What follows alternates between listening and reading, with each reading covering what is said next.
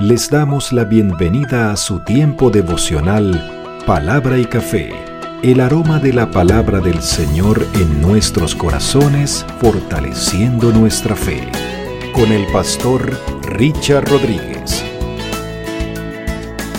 Por R12 Radio, más que radio, una voz que edifica tu vida. Bienvenido. Bueno, bienvenidos los que acabaron de conectarse. Sí, allí llegaron algunos. Esto es palabra y café. Mm. Maravilloso, maravilloso. Bueno, eh, vamos a presentar hoy esta nueva temporada y lo vamos a hacer de la siguiente manera. Para hoy, mis amados, para hoy en palabra y café, Señor tu sabiduría es mi bendición. Nueva temporada en palabra y café, sabiduría de lo alto. Y yo sé que en el momento en que usted escucha el título de la nueva temporada, inmediatamente está pensando en Santiago capítulo 3 versículo 13 al 17, donde se habla de la sabiduría de lo alto, la Jokmah la sabiduría de Dios, que es la verdadera y única sabiduría aplicable a la vida del ser humano. Pero nosotros vamos a enfocarnos en esta temporada de sabiduría de lo alto en el libro de los proverbios. Bajo la dirección del Señor, en el poder de su Espíritu Santo, estaremos eh, manejando, moviéndonos, conociendo, metiéndonos en los 31 capítulos del libro de los proverbios. Y por supuesto, en cada una de las presentaciones que tengamos, pues vamos a dar algunos enfoques técnicos. Por ejemplo, el libro de los proverbios, mis amados, pertenece a esa sección del Antiguo Testamento llamada los libros poéticos y sapienciales. Los libros poéticos y sapienciales o de sabiduría, de los cuales nosotros mencionamos en el estudio de los salmos, que había también unos salmos sapienciales o de sabiduría.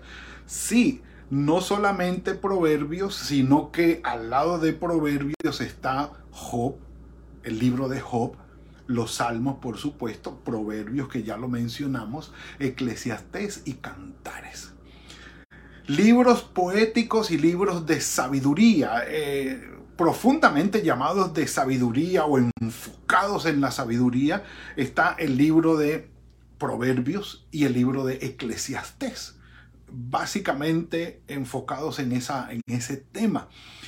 Contiene y está calificado como un libro de sabiduría el libro de Job aunque su presentación es muy diferente. Pero sí, salmos contienen salmos de sabiduría, por supuesto que sí. ¿Y hay sabiduría en los cantares? Claro que sí. Entonces, por eso, digamos que se mezcla el título de libros poéticos y sapienciales. El libro de los proverbios se atribuye a Salomón, el rey Salomón, pero, pero, pero, pero, así como en los salmos, hay salmos que no eran solamente de David, sino de los hijos de Coré y de otros eh, compositores, incluso Moisés está metido allí. El libro de los proverbios también considera a otros autores, por ejemplo, y ya vamos a llegar al momento para revisarlos. Está Agur, el hijo de Joqué, aparece allí como uno de los autores o de los recopiladores el rey Lemuel, también llegaremos a su, a su escrito. Los sabios, entre comillas, unos sabios que no se definen en nombres quiénes son, ¿sí? Están incluidos allí y también los copistas del rey Ezequías. Cuando lleguemos al contenido de cada uno de ellos, lo, lo haremos saber y profundizaremos un poco en ello, pero como para hacerles saber que Salomón no fue el único que escribió estos proverbios. Cuando hablamos de proverbios que comienza en el versículo 1, capítulo 1, diciendo los proverbios de Salomón, Ya sabemos que hijo de David, sí, rey de Israel, y que Salomón no fue el único autor y recopilador de salmos, eh, de proverbios, eh, perdón, de proverbios. Tenemos que hablar de proverbios como palabra, otro aporte técnico. la palabra en hebreo es mashal. Mashal puede significar, entre otras, eh, dominar o regir. Sí, pero es una expresión, como dice aquí, expresión persuasiva y estimulante, que puede referirse también a un proverbio, a un refrán, a una parábola, a una alegoría, fábula o incluso un acertijo, un enigma o un dicho.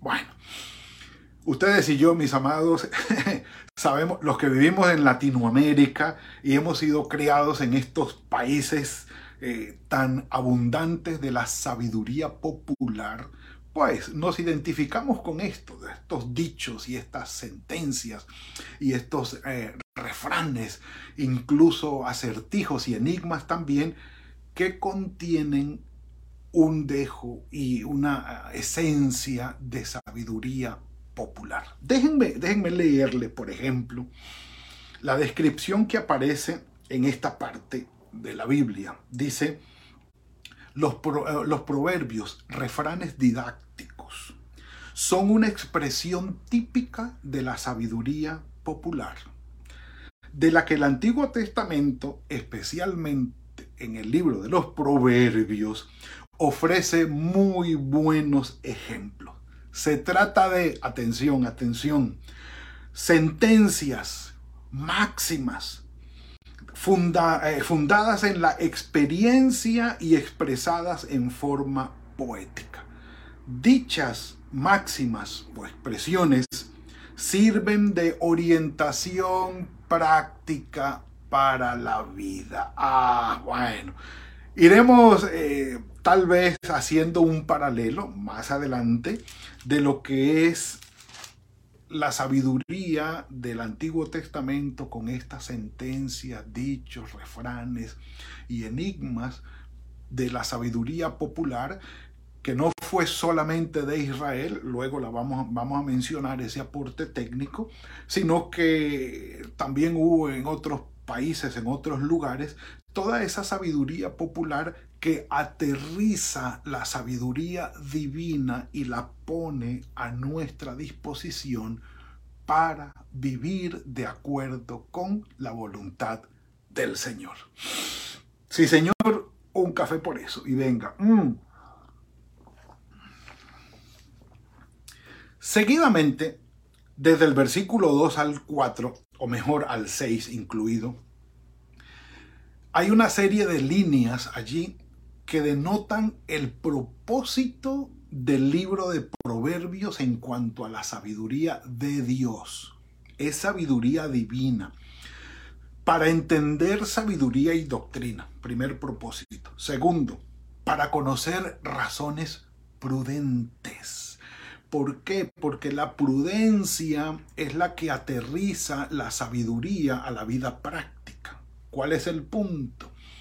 Si tú conoces un dicho o un refrán o una sentencia, una máxima de sabiduría, la conoces muy bien, conoces su historia y conoces el propósito o hacia dónde apunta, pues el deber ser es que esa sabiduría tú la pongas en práctica. Eres prudente. Si conoces la teoría de la sabiduría y la pones en práctica en tu vida, eres prudente. Para conocer sabiduría y doctrina, para conocer razones prudentes. Tercero, para adquirir instrucción y prudencia, justicia, juicio y equidad. Son como unos derroteros estos dichos y refranes que nos van mostrando prácticamente, o sea, en la vida práctica, el camino del Señor. De manera que sí, hay sabiduría en conocer y practicar. En tener aquel conocimiento y volverlo vida, en, en, ello hay prudencia, en ello hay prudencia y produce justicia, produce juicio y produce equidad. Y me gusta en el versículo 4 ese tercer, cuarto propósito que dice, para dar sagacidad a los ingenuos. me gusta, me gusta, porque un ingenuo, sí, es una persona que tal vez no tenga mucha malicia, eh, tal vez no tenga ese mal corazón como algunos de nosotros sabemos y, se inclina nuestro corazón a la malicia y a saber cosas y, como a darles un, un segundo, tercer sentido a esas personas que más bien son de buen corazón, de un corazón noble, que son ingenuas porque no tienen una experiencia en la malicia, dice la sabiduría de los proverbios les da sagacidad. Quiere decir que al final va a ser manso, pero no menso. un café por eso, sí señor. Mm. Extraordinario. Pero dice que a los jóvenes les va a dar inteligencia y cordura. A mi parecer, mis amados, a mi parecer, mis amados, el libro de Proverbios debe ser parte ineludible de la instrucción a nuestros jóvenes en casa.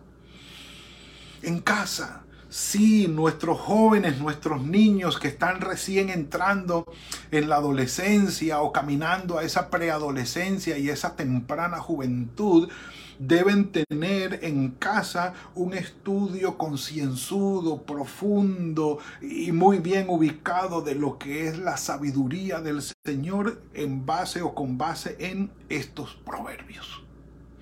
Porque a los jóvenes a quienes se les desprecia muchas veces porque no tienen experiencia de vida, porque son unos jóvenes, y esto lo vamos a mencionar más adelante, porque lo toca de una manera puntual eh, el, eh, Salomón en sus proverbios, a los jóvenes les da inteligencia y cordura. El joven de hoy puede ser un muchacho, una muchacha sabia, inteligente, justa, recta, prudente. Pueden ser sabios en las manos del Señor yendo a su palabra en proverbios. Pero no solo eso, no solo eso. Ya vamos para allá. El sabio los escucha, versículo 5, y aumenta su saber. Y el inteligente adquiere capacidad. El sabio escucha, el inteligente adquiere capacidad. Y dice el 6, quinto propósito, para entender los proverbios y sentencias, las palabras de los sabios y sus enigmas. Hay que entender, hay que tener sabiduría para poder comprender el refrán, el dicho, la sentencia o la máxima y decir, ah, esto se refiere a esto y tiene que ser manejado de esta manera. Oh, y entonces yo tengo que hacer esto y esto. Ajá, entendí. Y el que entendió se vuelve sagaz, astuto, para poder llevar una vida que presenta el versículo 7. Y es el corazón de los proverbios y es el corazón de la sabiduría. ¿De qué estamos hablando? El principio de la sabiduría es el temor del Señor. ¿A qué nos referimos? Básicamente a lo siguiente, permítanme leer. El temor del Señor en el sentido bíblico no es el miedo solamente, sino una actitud de profundo respeto que incluye la adoración, el amor, el servicio del Señor y la obediencia a sus mandamientos, que en resumen, la sabiduría es la actitud que a mí me lleva a enfocar mi vida bajo la voluntad del Señor y vivirla como Él quiere que yo la viva. Así de simple, así de sencillo, pero así de profundo y significativo es. Aquel que teme al Señor va a acercarse a la sabiduría de los proverbios para entender cómo es que Dios quiere que yo viva mi vida no solamente para agradarlo a Él, que es algo extraordinario y top número uno, sí, sino también para que yo tenga bendición en mi vida. Por esta razón, el título de hoy, Señor, tu vida, perdón, tu sabiduría es mi bendición. Y termina esta primera parte, que es la introducción a los proverbios, eh, el rey Salomón haciendo una contraposición o un contraste entre el necio y el sabio. El necio o el insensato desprecia la sabiduría y la enseñanza. Oigan bien lo que voy a leerles aquí. El insensato o necio y el sabio aparecen frecuentemente contrapuestos en el libro de los proverbios. Insensatos son los que desprecian la enseñanza desprecian la instrucción, dan rienda suelta a su ira y provocan contiendas inútiles. El insensato es también el que confía en sus propias ideas y no admite las demás, ¿sí? Desechando la sabiduría de Dios. Y aquí tenemos que preguntarnos, mis amados hermanos, delante del Señor, ¿somos necios o somos sabios? Tú puedes decirlo. Y un café por eso. ¿Por qué? Porque yo puedo definir y yo puedo identificar si en mi vida yo estoy tomando la sabiduría de Dios, comprendiéndola, entendiéndola y aterrizándola a mi vida. ¿De qué se trata esto? De que nuestro corazón sea un corazón que teme al Señor que honra al Señor. Un corazón convertido, un corazón nacido de nuevo, un corazón que se guía en el Espíritu, un corazón que busca comprender la voluntad de Dios y vivirla. Entonces no es cualquiera el que va a ser sabio. Y si ustedes y yo miramos al mundo, podemos encontrar gente que es muy inteligente, que conoce muchas cosas, maneja muchas materias, pero no son sabios, son necios, porque su vida está diametralmente opuesta a la voluntad del Señor. No son sabios, son necios. Ah, son inteligentes y son muy conocedores, sí, pero sabios no, no lo son. Eso es otra cosa. Eso es algo muy diferente. Mis amados, aquí tenemos un desafío. Y el desafío lo encontramos en Santiago capítulo 1, versículo 5. Estamos en medio de pruebas. Estamos en medio de circunstancias difíciles. El mundo nos está poniendo en unas circunstancias eh, bastante apretadas. Cada vez, cada vez las cosas se ponen más difíciles. Y, y no vamos a entrar en detalles. Pero cuando estamos en medio de las pruebas, mis amados, Santiago capítulo 1 versículo 5 dice, el que tiene falta de sabiduría, pídala a Dios, el cual la dará abundantemente y sin reproche. No se le será negada, pero pida con fe, no dudando nada. Porque el que duda es como la ola del mar, llevado de un lugar a otro. No piense pues quien haga de esta manera que va a recibir cosa alguna del Señor. Mis amados, los tiempos están difíciles. Ética, moralmente. El pecado se está volviendo algo bueno y lo están eh, convirtiendo en algo bueno por decreto. Desde los gobiernos y desde las leyes. Y ustedes y yo lo sabemos. La moral y la ética del ser humano cada vez están más deteriorada y por el suelo y más lejos del Señor. Y el problema no es solamente eso, sino que son los poderosos y los que están eh, bajo detrás de las leyes, controlando las leyes y los gobiernos, los que están volviendo el pecado como algo bueno por decreto. Estamos en tiempos difíciles y es necesario que usted y yo vayamos a la sabiduría del Señor para entender cómo manejarlo, para saber cómo debemos caminar en estos tiempos difíciles, para saber qué decisiones tomar, para saber el camino que debemos andar, para aterrizar esa sabiduría de lo alto y volver la sabiduría práctica en cada una de nuestras vidas. Es el momento, mis amados, en volver la palabra del Señor nuestra palabra de vida. Palabra que muestra el camino. Palabra que alumbra el camino con la sabiduría práctica que Él nos regala. Bienvenidos mis amados a esta nueva temporada. Sabiduría de lo alto, el libro de los proverbios y que podamos decirle al Señor con todo nuestro corazón, Señor, tu sabiduría es mi bendición. Padre nuestro, gracias por esto que nos has entregado hoy. Hermosa palabra devocional que trae alimento a nuestro corazón.